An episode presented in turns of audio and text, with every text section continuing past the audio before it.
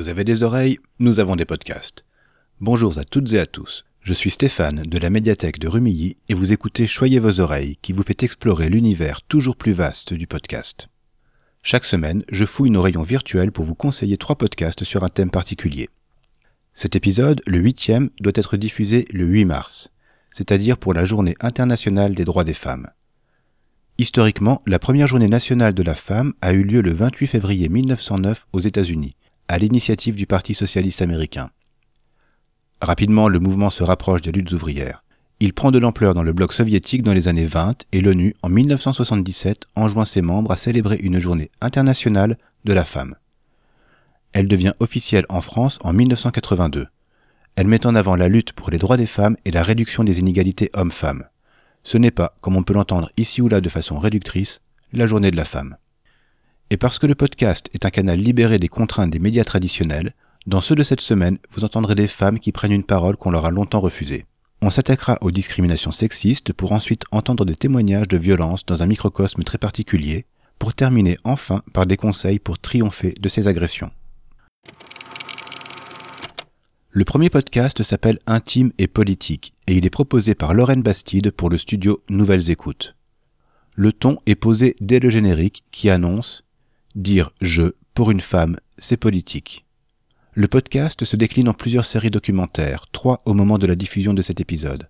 Leur ambition commune, c'est de démonter les stéréotypes de genre, notamment la sexualisation des corps des femmes, et remonter aux racines des discriminations sexistes.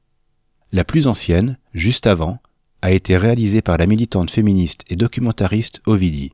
Mère d'une ado de 14 ans, elle s'interroge sur la meilleure façon de transmettre son militantisme. Ce dialogue entre la mère et la fille, c'est l'occasion de confronter deux générations de féministes. Les échanges prennent le temps de se développer et abordent les sujets qui les concernent, comme les pressions sur les corps des femmes, le consentement ou la contraception. Chacune apprend de l'autre et l'auditorice apprend des deux. Dans la série suivante, La politique des putes, le militant LGBT Océan part à la rencontre de travailleurs et travailleuses du sexe. En leur tendant son micro, il transmet leurs discours, leurs revendications avec une vraie légitimité. On est bien loin des courts reportages sensationnalistes des journaux télé. Écouter et entendre la voix des concernés sur un sujet aussi sensible, c'est très précieux. La troisième série d'intime et politique s'intitule La fille sur le canapé et a été réalisée par l'autrice Axelja Njike. Elle poursuit ici une réflexion entamée dans son propre podcast Me, My Sex and I et s'intéresse aux violences sexuelles intrafamiliales dans les communautés noires. Elle-même concernée, elle s'entretient avec des victimes de ce type de violence, ainsi qu'avec des expertes sur le sujet. On comprend l'ampleur des tabous qui entourent ces violences et condamnent la plupart des victimes au silence. Et ces témoignages intimes et pudiques permettent une libération de la parole et une prise de conscience salutaire. Il paraît que le monde du métal est une grande famille. Il paraît. Estelle et Justine, les créatrices de Évistérique, démontrent cette image d'épinal épisode après épisode. Parce que dans cette soi-disant grande famille, elles ont pendant des années observé et subi des agressions sexistes ou sexuelles, des comportements LGBTophobes ou validistes. Elles ont donc pris la décision de donner la parole aux victimes. Il y est moins question de musique que de partage d'expériences et de témoignages. Chaque épisode s'intéresse à un corps de métier ou à une catégorie de population évoluant dans et autour des scènes métal.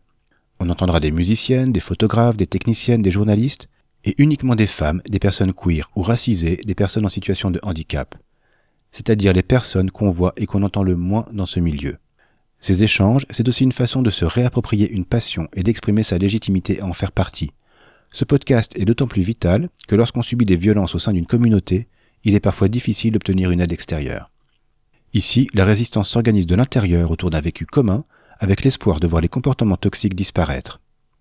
Estelle et Justine n'oublient pas la musique pour autant, et avec leurs invités, consacrent chaque fin d'épisode à partager leurs dernières découvertes dans ce monde des musiques extrêmes.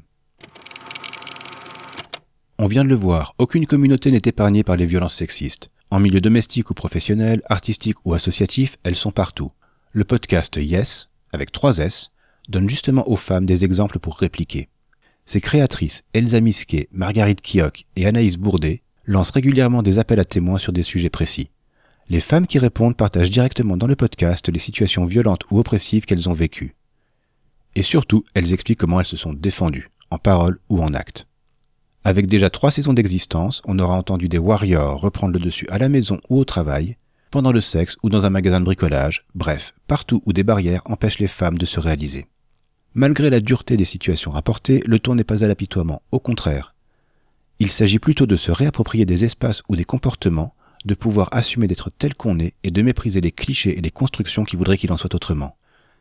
Et bonne nouvelle, l'équipe de Yes vient d'annoncer une quatrième saison.